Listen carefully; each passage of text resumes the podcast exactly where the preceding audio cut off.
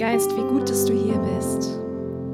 Wie gut, dass deine Kraft das ist, was uns verändert, was uns berührt und nicht irgendwelche menschlichen Worte oder Weisheit, sondern dass du derjenige bist, der Heilung bringt, der uns berührt, der neue Kraft bringt, Vater. Und ich bete jetzt einfach, dass, so wie wir gesungen haben, dass dein Heiliger Geist kommt und uns erfüllt. Bete, Vater, dass dein Heiliger Geist kommt und uns verändert heute Morgen, dass wir verändert nach Hause gehen, dass du uns genau hier begegnest. Amen. Lass uns mal, genau, lass uns Applaus geben. Vielen Dank. Lass uns einfach in dieser Haltung bleiben. Ich weiß, wenn die Musik aufhört, ist es manchmal ein bisschen komisch. Aber lass uns in dieser Erwartungshaltung bleiben, dass der Heilige Geist kommt und wirkt heute Morgen. Amen. Wir befinden uns gerade in der Predigtreihe Blessed. Ich glaube, die meisten von euch waren schon hier. Wir nehmen quasi so ein bisschen thematisch die Bergpredigt durch. Yes. Wer kennt Matthäus 6, Vers 33?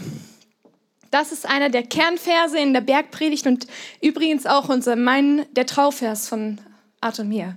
Deswegen ist das einer meiner Lieblingsverse in der Bibel. Ich finde, der ist ganz schön krass und ganz schön herausfordernd.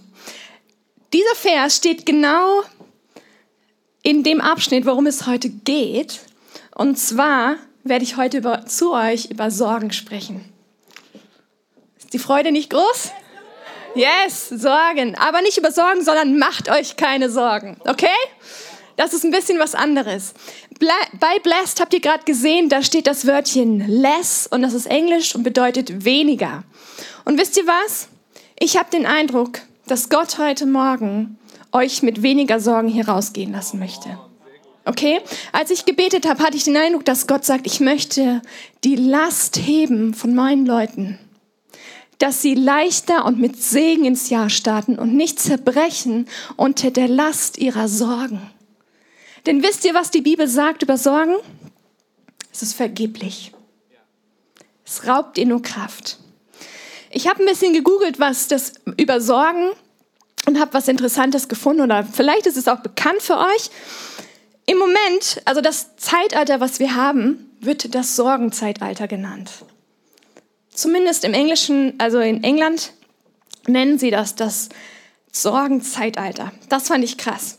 Und man hat einfach festgestellt, dass die Sorgen unglaublich zunehmen und eine der Hauptprobleme für Mental Health Issues sind, also für psychische Probleme im Grunde. Und dann heißt es, dass Sorgen Gehirnmasse reduzieren, das heißt, dein IQ weniger wird, dass es Herz, ein Grund ist für Herzkrankheiten, für Krebs, für früheres Altern, für graue Haare und Falten, will keiner, für Familien- und Eheprobleme, für Depressionen, Demenz und Alzheimer. Ist das nicht eine krasse Liste an Sachen, was Sorgen machen? Sorgen ist nicht nur was, was in unserem Herzen irgendwie ist, sondern die haben Auswirkungen auf unser ganzes Leben. Und es gibt eine Studie, die fand ich total interessant. Da steht, oder die, die hat herausgefunden, dass 85 Prozent der Sorgen nie passieren. 85 Prozent von dem, was diese Leute, die sie da untersucht haben, von dem, worüber sie sich Sorgen gemacht haben, das sind Dinge, die nie passiert sind. Das ist ganz schön viel. Und das genau 15 Prozent von denen, die sagen, dass das passiert ist, worum sie sich Sorgen gemacht haben, also 75, genau, 79 Prozent davon konnten dann damit besser umgehen oder haben was richtig Gutes daraus gelernt. Also, Fazit, 97 Prozent dessen, worüber du dich sorgst, ist nicht mehr als ein ängstlicher Verstand, der dich mit Übertreibung und Missannahmen straft. Und wisst ihr, was die weltliche Lösung dafür ist?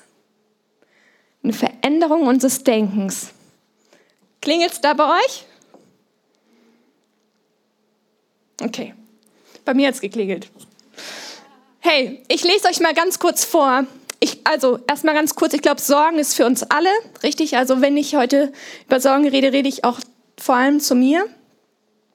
Und ich würde euch vorschlagen, einfach mal eure Bibel, eure Bible-App oder wenn ihr eure Bibel habt, mit zu, rauszuholen, weil wir heute ganz viel gucken, was sagt eigentlich die Bibel über Sorgen. Und es hilft, das vor Augen zu haben. Aber ansonsten habt ihr es auch hier auf dem Screen.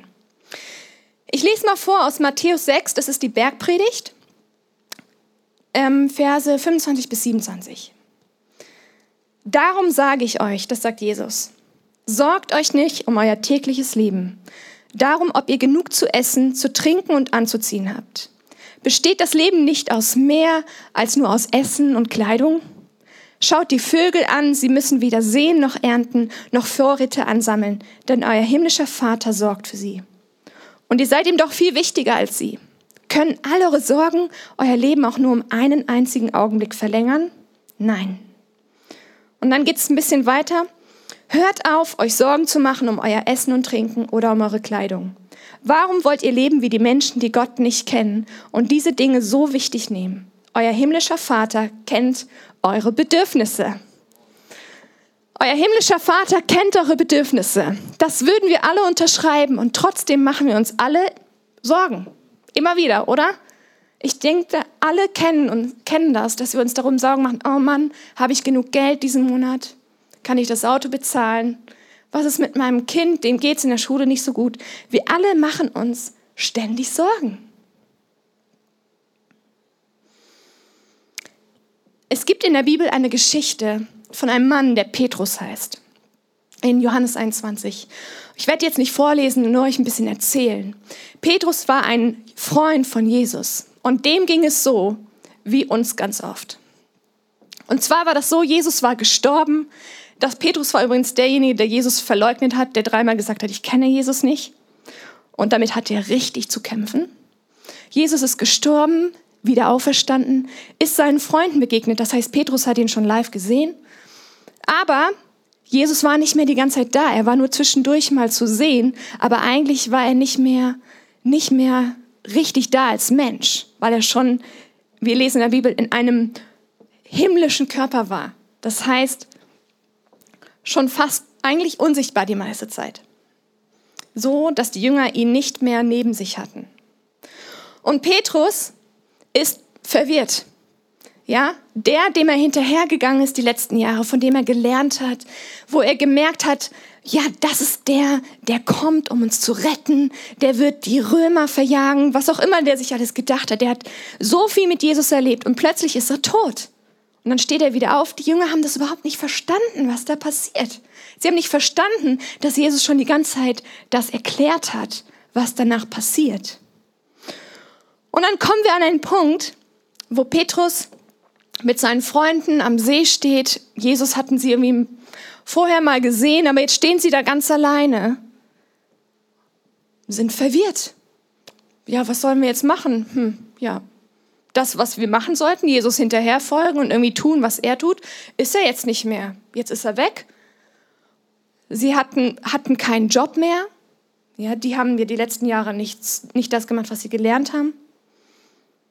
Hatten Leute zu, hatten Familien zu ähm, versorgen. Und dann stehen sie da und machen sich sicherlich Sorgen, haben Angst, weil sie wissen, Jesus wurde verfolgt und getötet. Was passiert jetzt mit uns? Und sind ratlos, wie es weitergeht. Vielleicht kannst du dich damit identifizieren. Vielleicht geht es dir auch manchmal so. Und wisst ihr, was Petrus gemacht hat? Er sagt, weißt du was, ich gehe fischen. Ich gehe zurück zu meinem Job, zu dem, was ich schon kenne, was ich gemacht habe. Ja, was bleibt mir anderes übrig? Und die anderen sagen, jo, wir kommen mit. Und sie gehen alle ins Boot und fischen die ganze Nacht. Und dann kommen sie zurück und waren aber nicht erfolgreich. Habt ihr schon mal eine ganze Nacht gefischt? Das ist super anstrengend. Ich bin einmal in Tansania mit raus aufs Wasser gefahren, in so einem Einbaum, nachts zum Fischen. Nicht die ganze Nacht. Es war, das ist richtig anstrengend. Es ist kalt, es ist nass, es ist eklig und es stinkt nach Fisch. Und das machst du dann die ganze Nacht. Und wenn du dann noch nicht mal einen Fisch fängst, der dir am nächsten Tag das Geld gibt, damit du dir was zu essen kaufen kannst oder deine Familie ernähren, dann ist das keine coole Situation. Also, Sorge kommt doch da dem ziemlich nahe. Im Psalm 127, Vers 2 steht, es ist vergeblich, vom frühen Morgen bis in die späte Nacht hart zu arbeiten, immer in Sorge, ob ihr genug zu essen habt. Denn denen, die Gott lieben, gibt er es im Schlaf. Amen dazu, oder? Also wichtig hier zu sagen ist, hart arbeiten ist nichts Schlechtes. Hart arbeiten ist was richtig Gutes. Aber hart arbeiten und sich Sorgen machen ist nicht gut. Sorgen sind vergeblich. Und wisst ihr was, was Sorgen offenbaren? Wir wollen jetzt, also vielleicht, wir wollen jetzt ein bisschen darüber reden, was, was macht eigentlich Sorgen, okay? Ist das gut? Seid ihr mit mir? So, ich habe euch, ich bin, ich leite sonst den Kids-Dienst und bei den Kids musst du Sachen veranschaulichen, damit sie es verstehen. Und ich habe gemerkt, bei Erwachsenen ist es eigentlich genauso, sie geben es nur nicht so gerne zu.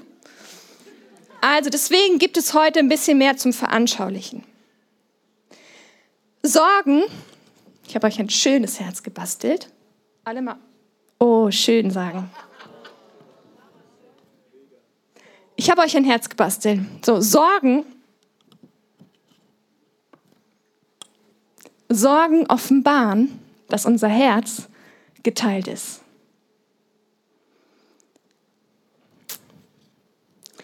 Sie sind ein Ausdruck von dem, was in unserem Herzen abgeht. Sie sind ein Ausdruck von dem, was wir glauben. Wisst ihr, von Anfang an in der Bibel gibt es die ganze Zeit einen Kampf um dein Herz. Wem es folgt, wem es gehört, wem die Loyalität deines Herzens gehört. Das ist nonstop der Krieg, der da abgeht. Gott ist die ganze Zeit der Herr, um dein Herz zu buhlen. Die Bibel sagt, er ist ein eifersüchtiger Gott. Er möchte nämlich dein ganzes Herz, nicht nur ein Stück von deinem Herzen. Und ein, genau, im Psalm 86, Vers 11 steht, Weise mir Herr dein Weg dass ich wandle in deiner Wahrheit, also dass ich gehe in deiner Wahrheit, für die Jüngeren unter uns. Erhalte mein Herz ähm, bei dem einen, also gib mir ein ungeteiltes Herz, ein ungeteiltes, dass ich deinen Namen fürchte. Ungeteiltes Herz heißt auf Hebräisch Yachet. Könnt ihr alle mal Yachet sagen? Yachet heißt zusammengefügt. Okay? Yachet bedeutet, geht davon aus, es war mal geteilt, aber es ist wieder zusammen. Also merkt euch das Wort Yachet. Weil Yachet, ein Yachet-Herz ist das, was Gott sich von dir wünscht. Ein ungeteiltes Herz. Jesus sagt an einer Stelle in Matthäus, ihr könnt nicht zwei Herren dienen. Du kannst nicht dem einen lieben Du wirst den einen lieben und den anderen hassen. Aber du kannst nicht beiden gleichzeitig dienen. Das heißt, dein Herz wird vielleicht den einen lieben und den anderen hassen. Aber du kannst nicht mit einem, mit einem Herz beiden Herren dienen. Das geht nicht. Und wisst ihr was? Ganz nebenbei, das, was du liebst, definiert sich oft dadurch, was du hast.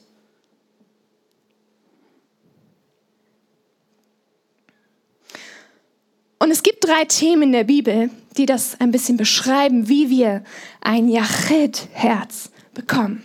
Und das möchte ich euch heute ein bisschen aufdröseln, damit wir verstehen, was bedeutet eigentlich Sorgen und warum sollen wir sie nicht haben. Okay? Und zwar haben wir hier einmal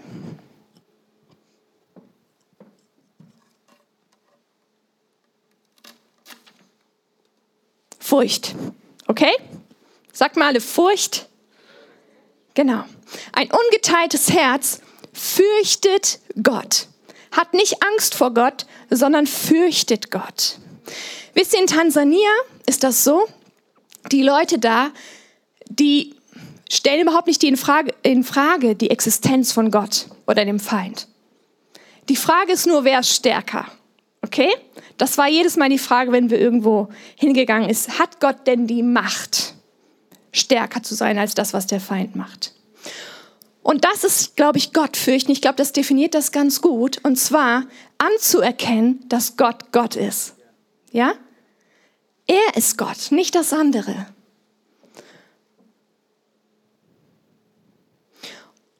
Und Furcht vor Gott. In Sprüchen lesen wir, die, die Furcht vor Gott die bringt ganz viele Zusagen mit sich. Wenn wir Gott fürchten, hört gut zu, die Furcht vor Gott vermehrt die Tage. Erinnert ihr euch, gerade haben wir gelesen, können eure Sorgen denn eure Tage nur, euer Leben nur in einen Tag vermehren? Kann die Sorge nicht, aber die Furcht vor Gott, die kann das. Die Furcht vor Gott führt zum Leben, man wird satt, wird, wird sicher schlafen, kein Übel sucht dich heim und er zieht dich zur Weisheit. Hey, das ist, das ist eine Quelle des Lebens. Erinnert euch an die Liste, was alles Sorgen machen, das ist genau das Gegenüber. Die Furcht Gottes führt zum Leben, weil sie dich richtig positioniert. Und wisst ihr, wen ich fürchte? Beeinflusst, wen ich anbete.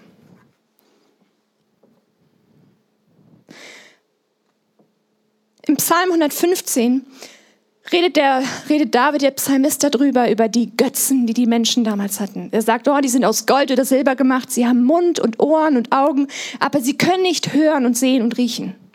Sie sind tot. Und dann heißt es im Vers 8, und die, die sie gemacht haben, sollen ihnen gleichen, alle, die auf sie vertrauen. Das heißt, was hier eigentlich steht, ist, du wirst zu dem, was du anbetest und vertraust. Du nimmst die Identität von dem an, was du anbetest. Ist das nicht krass? Deswegen sucht Gott auch nach Anbetern und nicht nach Anbetung weil er genau weiß, was das mit dir macht, wenn du das Falsche anbetest. Ist es nicht gut? Ich, mich, hat, mich hat das so gewowt, weil ich gedacht habe, was für ein guter Gott. Der möchte nicht nur irgendwie tolle Anbetung haben, sondern auch darin ist er Liebe, weil er will das Beste für mich.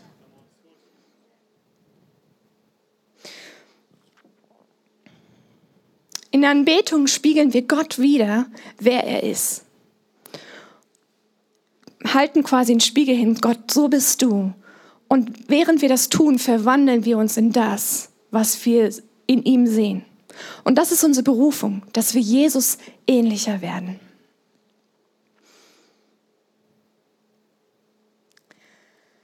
Wisst ihr, wir können ganz viel heute singen, Du bist der Gott, der Wunder tut. Wir können Gott loben und ehren, aber was wir wirklich anbeten, zeigt sich am Montag oder beweist sich darin, wem wir vertrauen, wenn wir am Montag in Schwierigkeiten stecken. Ja? Vertrauen beweist, wen du anbetest. Ich komme ganz oft in die Situation, in genau dieses diese, dieses Problem, dass ich Gott groß mache, wenn ich für mich bin und dann am nächsten Tag irgendein Problem gegenüberstehe und merke, es ist leichter das zu sagen, dass Gott Wunder tut. Aber das Vertrauen ist das, was zeigt, was ich wirklich anbete. In Sprüche 3, Vers 5 bis 6, das ist übrigens mein absoluter Lieblingsvers. Da steht, vertraue auf den Herrn von ganzem Herzen und verlass dich nicht auf deinen Verstand. Erkenne ihn in allen deinen Wegen, so wird er deine Wege ebnen. Vertraue auf dem Herrn von ganzem Herzen heißt hundertprozentig absolute Ergebenheit.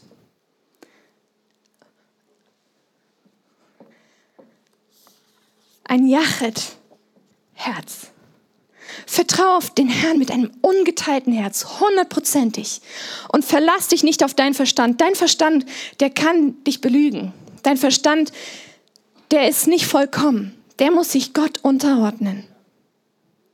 Und das, und das bringt Freiheit, weil Gottes Möglichkeiten und seine Gedanken sind einfach größer als unsere und erkenne ihn in allen deinen Wegen, so wird er deine Wege ebnen. Erkenne ihn. Das Wort ist das, was ganz am Anfang von der Bibel steht, als es heißt, Adam erkannte Eva und sie wurde schwanger. Das heißt nicht nur, ich erkenne dich von weitem, hallo, schön, dass du da bist, sondern es heißt, es ist, es ist eine ganz starke Nähe da. Das heißt, unser Job ist es, nah mit ihm zu sein, in jeder Lebenslage. Erkenne ihn in allen deinen Wegen, in jeder Situation, egal in welchem, mit welcher Sorge du dich konfrontiert siehst. Dein Job ist es, ihm nahe zu sein. Und dann wird er deine Wege ebnen, ist die Zusage. Ist das cool?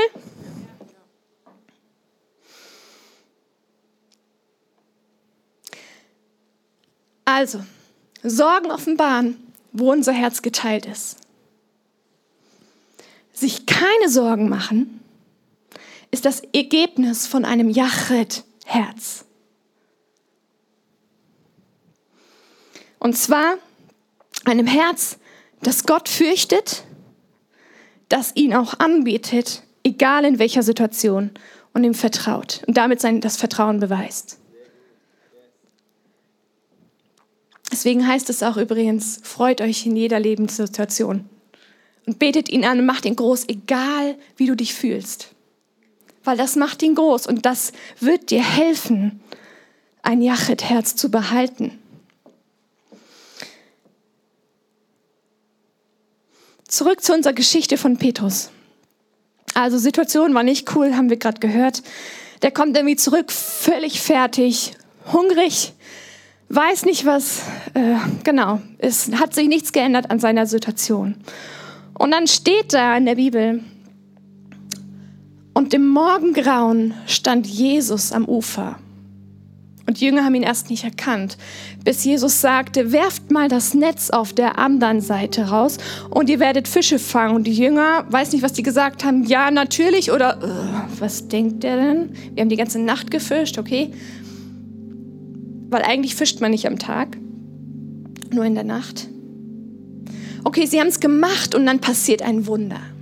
Das Netz ist so voller Fische, dass sie es kaum ins Boot reinhieven können, die Fische. Und dann erkennen sie, oh, das ist Jesus. Und Petrus, der vorher noch Jesus verleugnet hat und mit Schuldgefühlen und alles sowas kämpft, sieht ihn und springt ins Wasser und schwimmt zu ihm hin, will bei ihm sein.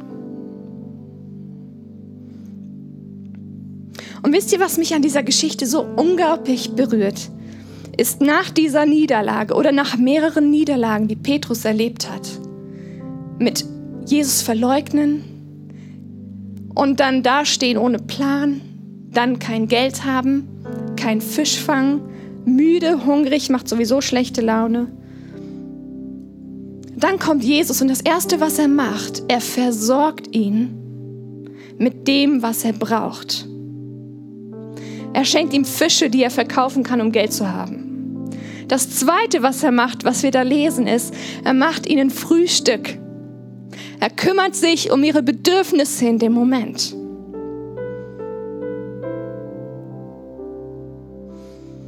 Und dann sucht er Gemeinschaft mit Petrus, um ihn wiederherzustellen, sein Herz zu heilen und ihn wieder auszurichten so ein guter Gott, weil er wusste, was er brauchte. Und was das Coolste ist für mich, ist, Jesus macht das gleiche Wunder in der Situation bei Petrus, als er eine Niederlage hatte, wie damals, als er Petrus berufen hat. Er macht das gleiche Wunder, dass er viele Fische fängt, obwohl er die ganze Nacht nicht gefischt hat. Und wisst ihr, was das bedeutet? Jesus hat ihm seine Berufung wieder neu geschenkt. Er hat ihn wieder neu ausgerichtet und hat gesagt, weißt du was, trotz dieser Niederlage, trotz all dem, dass du kein Jachet-Herz hattest, ich stelle dich wieder her und meine Berufung für dich steht. Mein Plan für dich steht. Und meine Zusage ist, ich versorge dich. Folge du mir mit einem Jachet-Herz, hundertprozentig, und ich sag dir, ich versorge dich. Und dann kommt Matthäus 6, Vers 33. Sorgt, sorgt euch um nichts. Trachtet nach Gottes Reich und nach seiner Gerechtigkeit. So wird euch alles hinzugefügt werden. Das hatte Jesus Petrus da gezeigt. Was machen wir jetzt also mit unserer Sorge? Sorgen wollen kommen. In Philippa 4, Vers 6 bis 8 steht, macht euch keine Sorgen, sondern in jeder Lage naht euch Gott mit Bitten und Flehen und voller Dankbarkeit und bringt eure Anliegen vor ihn. Und der Friede Gottes, der höher ist als alle Vernunft, wird eure Herzen und eure Sinne in Christus Jesus bewahren. Das heißt, der Friede Gottes wird euch ein Jachet-Herz bewahren. Und dann steht da, und übrigens, Brüder, was wahrhaftig, was ehrbar, was gerecht, was liebenswert ist, was einen guten Ruf genießt, wenn es irgendeine Tugend und wenn es irgendein Lob gibt, darüber denkt nach.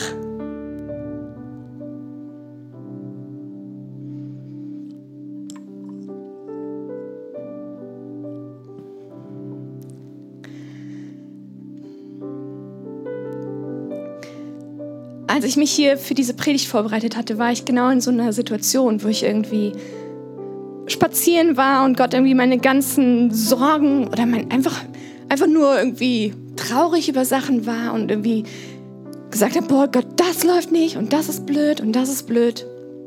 Was sagst du denn dazu? Was sagst du denn dazu? Und ich hörte erst mal eine ganze Weile nicht und merkte, ich war so aufgewühlt im Kopf und brachte ihm diese ganzen Sorgen, warf sie vor ihm hin. Und irgendwann war ich so, okay Gott, jetzt rede einfach. Und das Einzige, was ich hörte, war, Johanna, ich möchte dein ungeteiltes Herz. Das war seine Antwort auf meine ganzen Sachen, die ich ihm hingebracht habe. Und dann merkte ich auf einmal, ja, darum geht es gerade. Ich, muss mein hundertprozentiges Vertrauen ausrichten auf ihn. Und das, das ist vielleicht auch irgendwie wichtig, aber ich muss verstehen, dass Gott sich darum kümmert. Und für mich ist gerade nur wichtig, ein ungeteiltes Herz voller Vertrauen auf ihn zu richten. Und wisst ihr, was dann passierte? Und der Friede Gottes, der höher ist als alle Vernunft, hat mein Herz und meinen Sinn wieder ausgerichtet. Und ich merkte, wie ich auf einmal ruhig wurde. Gott hat mir keine Antworten gegeben in dem Moment auf meine ganzen Sachen, aber ich merkte, dass Gott mich wieder ausgerichtet hat und dass es wieder gut war. Es war wieder gut. Und dann merkte ich, okay, und jetzt kann ich Gott die Ehre geben und ich weiß, er wird sich darum kümmern. Und dann können wir arbeiten, Gott und ich. Dann können wir die Sachen angehen. Was ist etwas, was, was dich heute, womit du hier reingekommen bist? Was sind Sorgen, die du vielleicht mit ins neue Jahr genommen hast? Was ist etwas, wo du merkst, Mann, da komme ich einfach nicht mit klar. Ich kann es, das lastet auf mir. Ich habe den Eindruck, dass hier Leute sind, die sich ganz doll Sorgen machen um ihre Ehe die sich Sorgen machen um ihren Partner. Und Sorgen um die Kinder. Ich hatte das Gefühl, dass es, dass es um Menschen geht, die dir ganz nahe stehen, wo du dir einfach, wo so, ich kann das verstehen, weil die Liebe ist groß zu der Person. Aber ich habe das Gefühl, dass Gott sagt, weißt du was, die Sorgen, die sind nicht für dich zu tragen.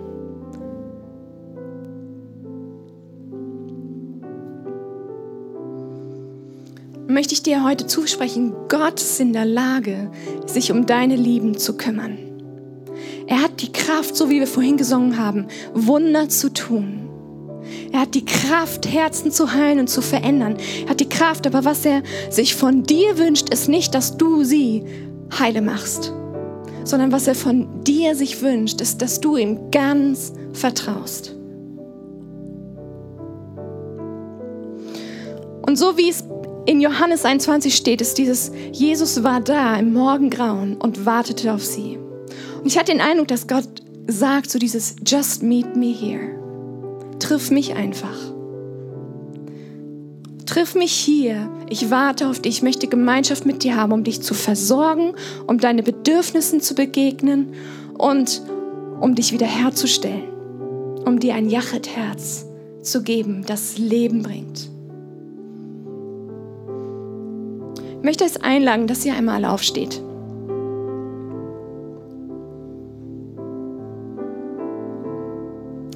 Vielleicht habt ihr irgendwie gemerkt jetzt gerade, okay, das sind so Sachen, damit, die kann ich nicht tragen, die, die Sorgen, die Lagen, die Lasten auf mir. Und so wie ich am Anfang gesagt habe, Gott möchte, dass du lastenfrei ins Jahr startest. Dass du es loslassen kannst und dass er das für dich tragen kann. Wollen wir das heute Morgen machen? Cool. Dann möchte ich, dass du einfach mal deine Augen schließt und das, was du gerade im Kopf hast, ob es dein Partner ist, deine Kinder, dein Job oder deine Finanzen, dass du es einfach symbolisch mal deine Hand ausstreckst und es Gott hinhältst. Wenn du bereit bist, das abzugeben. Nehmt euch einfach kurz einen Moment und haltet das Gott hin.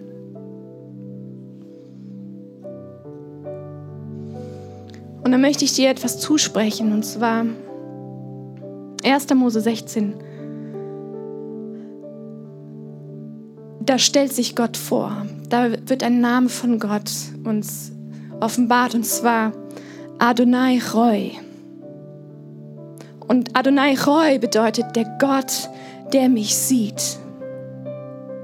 Ich möchte jetzt zusprechen, Gott sieht dich. Gott sieht dich da, wo du stehst. Gott sieht, was du brauchst. Er kennt deine Bedürfnisse. Und Vater, so jetzt mit allem, was wir uns gerade hinhalten, mit allem, was auf uns gelastet hat, das legen wir jetzt vor dir hin.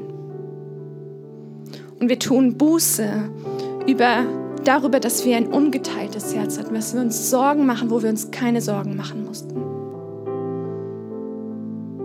Und ich bete, Vater, dass einfach die Furcht vor dir, das Anerkennen, dass du Gott bist in unserem Leben, dass das jetzt unsere Herzen überflutet. Dass Erkenntnis kommt, dass wir dich wirklich anbeten, uns auf dich verlassen, hundertprozentig. Ich danke dir, dass du in der Lage bist, das zu tragen, was wir jetzt losgelassen haben.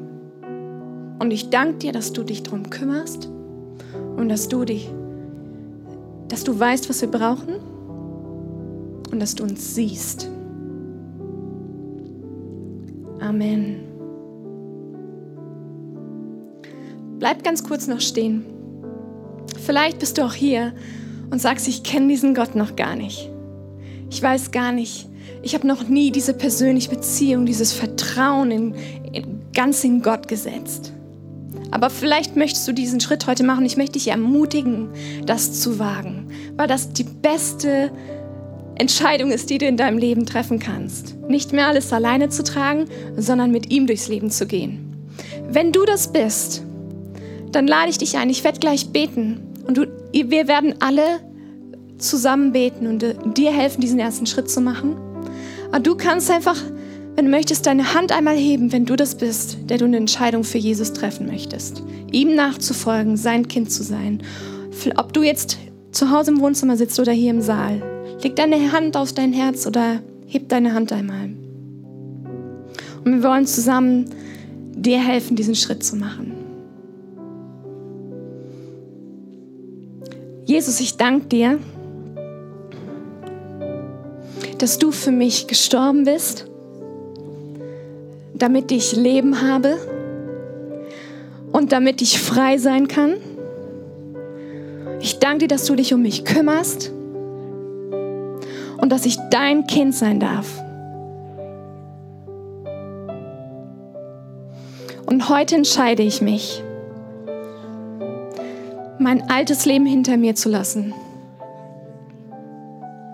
und dir zu vertrauen, dir zu glauben dir nachzufolgen. Danke, dass ich jetzt dein Kind sein kann. Amen. Yes. Wir freuen uns riesig, wenn du eine Entscheidung triffst Und wir wollen dir gerne dabei behilflich sein, die ersten Schritte zusammenzugehen. Du darfst uns gerne ansprechen beim schwarzen Zelt oder im Chat schreiben, wenn du diese Entscheidung getroffen hast, weil es ist uns eine Ehre, dir darin zu helfen, mit dir zusammen die Schritte zu gehen. Ich wünsche euch einen richtig schönen Sonntag. Gott segne euch.